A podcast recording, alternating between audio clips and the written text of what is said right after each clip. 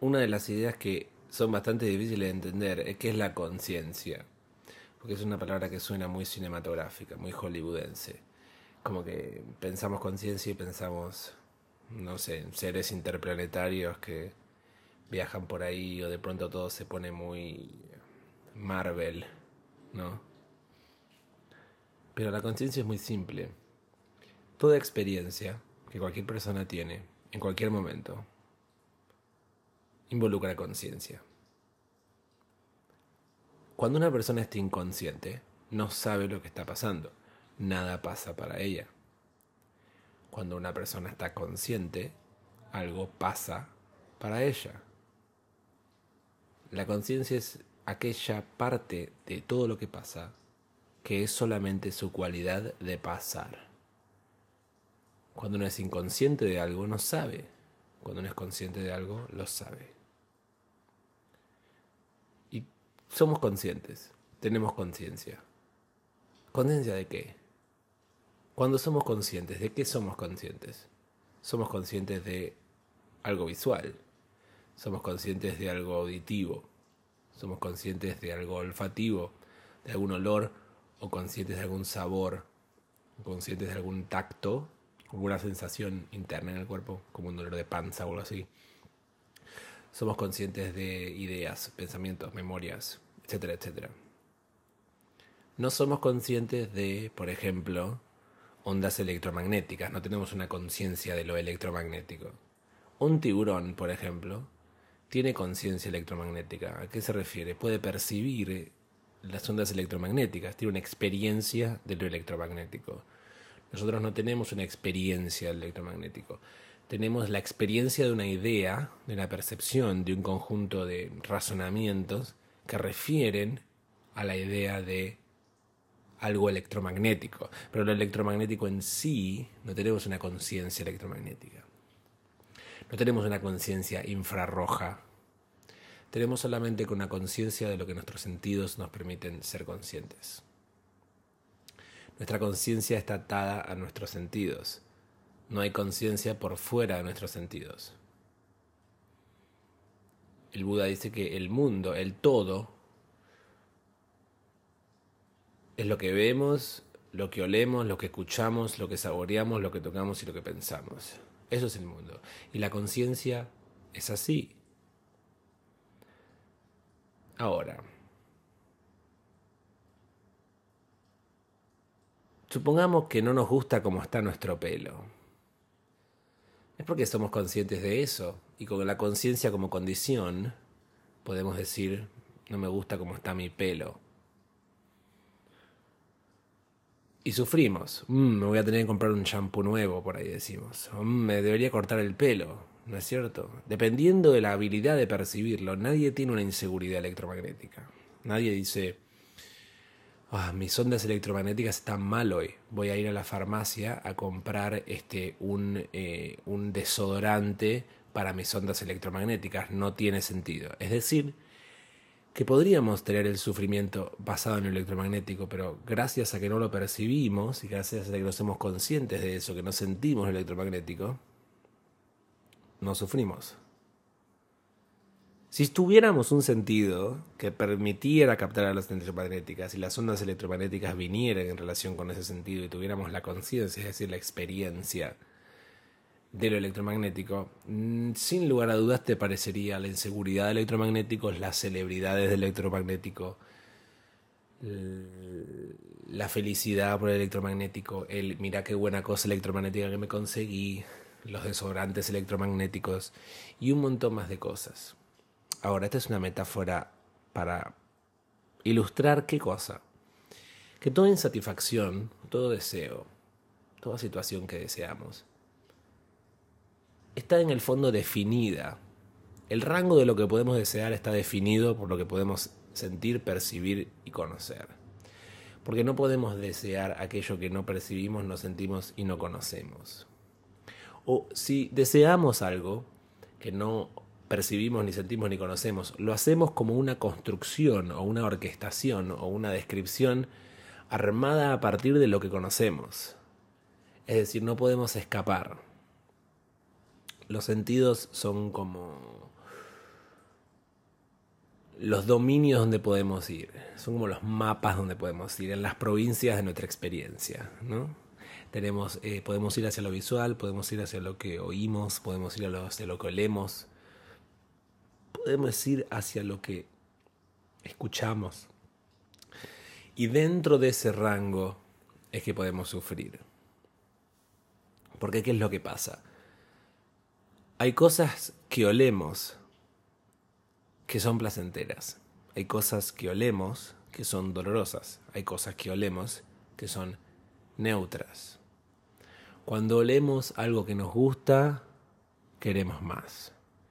Cuando olemos algo que no nos gusta, queremos menos. Cuando olemos algo neutro, en mi experiencia particular es constante, ni siquiera nos damos cuenta que está ahí, lo ignoramos. Eso significa que tenemos una actitud selectiva para con los objetos de nuestra conciencia, para con los objetos de lo que sentimos. La actitud es la siguiente. En base a lo que sentimos y dependiendo de la cualidad hedónica, digamos, la cualidad de lo que se siente, de lo que sentimos. Tenemos, nos relacionamos de diferente manera con eso. Entonces, si tenemos placer, vamos para un lado. Si tenemos dolor, vamos para el otro. Y si tenemos neutralidad, no vamos a ningún lado, ni siquiera nos damos cuenta y nos vamos a buscar la siguiente cosa a la cual huir o acercarnos. Ese movimiento puramente dinámico de me acerco o huyo, succiono o empujo, es un principio psicológico que está constantemente sucediendo. Sin eso como condición no habría sufrimiento. Una persona inconsciente, una persona durmiendo, no experimenta el dolor del sufrimiento. Mucha gente se quiere ir a dormir cuando está triste, porque sabe inconscientemente, vale la redundancia, de que con la pérdida de la conciencia se pierde el sufrimiento. Entonces ahí deberíamos entender que hay una pista de cómo solucionar el problema de la insatisfacción. Porque si la insatisfacción está dependiente en las tendencias y en las características de cómo reaccionamos a las cosas, si la insatisfacción sucede basada en una tendencia, en un movimiento, en una cualidad de nuestra actitud y de nuestras intenciones respecto de la experiencia, quiere decir que con el cambio de nuestras actitudes y de nuestras experiencias hay un cambio en el nivel de sufrimiento o no.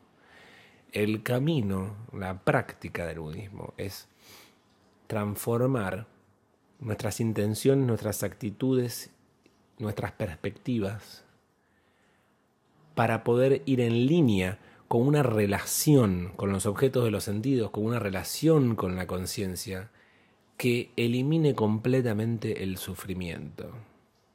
Por supuesto, eso es gradual. No es que te va a caer la ficha y de pronto, ah, todo bien. No, no, no. La cuestión es hacerse la pregunta, ¿qué intenciones, si las sigo me llevan lejos del sufrimiento? ¿Qué intenciones, si no las sigo?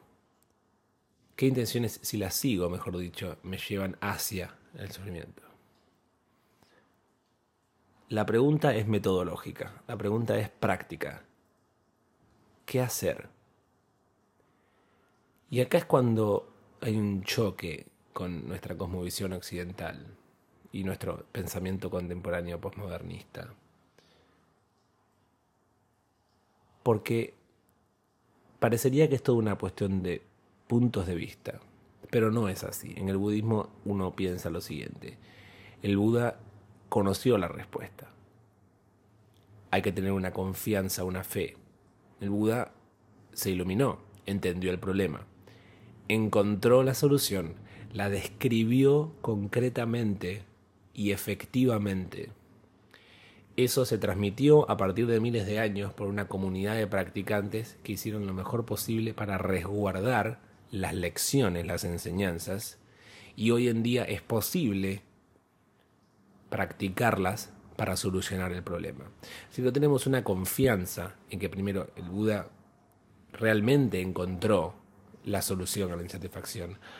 Dos, eso es algo que podemos hacer nosotros mismos en base a nuestras intenciones, cualquiera que sean nuestras circunstancias. Y tres, esas enseñanzas que se dieron hace miles de años están presentes hoy en la suficiente buena forma como para que nosotros podamos practicarlas. Si tenemos convicción en esas tres cosas, ya hay mucho que hemos avanzado. Lo que iría en contra de tener una convicción en eso es la idea de que nadie sabe nada, la idea de que todo tiene que ser probado estadística y científicamente, la idea de que es toda una cuestión de puntos de vista. Básicamente, una cuestión nihilista y una cuestión, este, lo que podríamos decir, eh, una, una adicción a dar vuelta a la tortilla.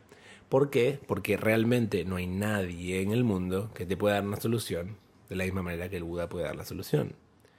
Pero eso suena muy complicado. Suena muy chocante.